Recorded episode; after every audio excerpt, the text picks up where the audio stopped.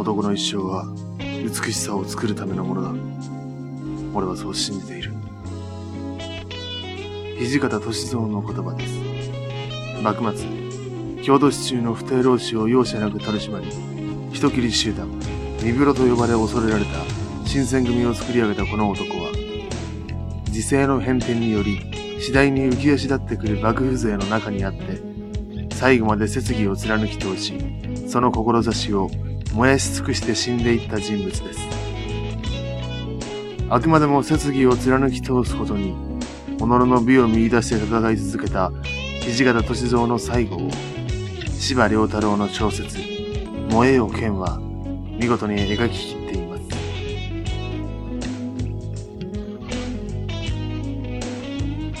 歳三はもはや、白兵突撃以外に手がないと見た。幸い敵の左翼から射撃が不活発なのを見て、兵を振り返った。俺は函館へ行く。おそらく再び、俺の国には帰るまい。世に生き飽きた者だけは、ついてこい。と言うと、その声に引き寄せられるようにして、松平隊、星隊、中島隊からも兵が駆けつけてきて、たちまち200人になり、そのまま大後も組まずに敵の左翼へ突貫を開始した。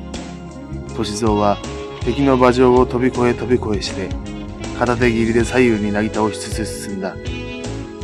鬼、としか言いようがない。そこへ官軍の予備隊が駆けつけて、左翼隊の崩れがかろうじて支えられるや、逆に五稜郭軍は崩れ立った。これ以上は進めない。が、ただ一騎、歳三だけが行く。悠々と荘園の中を進んでいる。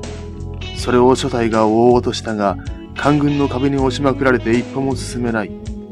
皆、呆然と歳三の騎馬姿を見送った。五稜郭軍だけでなく、地に伏せて射撃している官軍の将士も、自軍の中を悠然と通過していく敵将の姿に、何かしら供される思いがして、誰も近づかず、銃口を向けることさえ忘れた。歳三は行く。ついに函館市街の橋の英国橋まで来た時、地蔵町の方から駆け足で駆けつけてきた造園の徴収部隊が、この見られぬ不式軍服の召喚を見とがめ、士官が進み出て、いずれへ参られる、と問うた。三宝府へ行く。歳三は、微笑すれば凄みがあると言われたその二重まぶたの目を細めていった。無論、短期切り込むつもりであった。名を何と申される。長州部隊の士官は、あるいは薩摩の新任参謀でもあるのかと思ったのである。中、歳三はちょっと考えた。しかし、函館政府の陸軍奉行とはどういうわけか名乗りたくはなかった。新選組副長、土方歳三。と言った時、官軍は白昼に竜が蛇行するのを見たほどに仰天した。歳三は駒を進め始めた。士官は兵を散開させ、射撃の用意をさせた上で、なおも聞いた。参謀府へ参られるとはどういうご用件か。幸福の軍師ならば作法があるはず。幸福歳三は馬のほどを緩めない。今申したはずだ。新選組副将が参謀府に用がありとすれば、切り込みに行くだけよ。あ、と全軍、射撃姿勢をとった。歳三は抜服を蹴ってその頭上を跳躍した。が、馬が再び地上に足をつけた時、蔵の上の歳三の体は凄まじい音を立てて地に転がっていた。なおも恐れて、皆近づかなかった。が、歳三の黒い羅車服が血で濡れ始めた時、初めて長州人たちはこの敵将が死体になっていることを知った。歳三は死んだ。それから6日後に五稜郭は降伏、開場した。総裁、副総裁、陸海軍奉行など8人の閣僚の中で戦死したのは歳三ただ一人であった。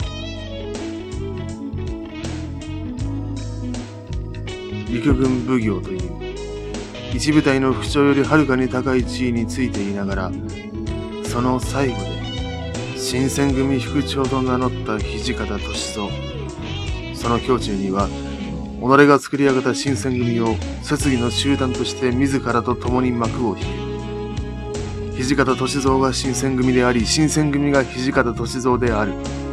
という思いがあったのかもしれません。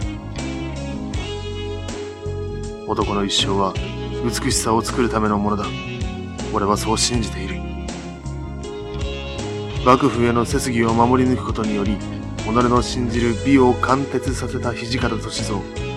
その枯れ瀬で誇り高い生き様は、なだらのように押し寄せる時勢の波に飲まれて、多くの人々が屈服していった時代の中にあって、三千と輝き、現代でもなお、多くの男たちを魅了してやみません。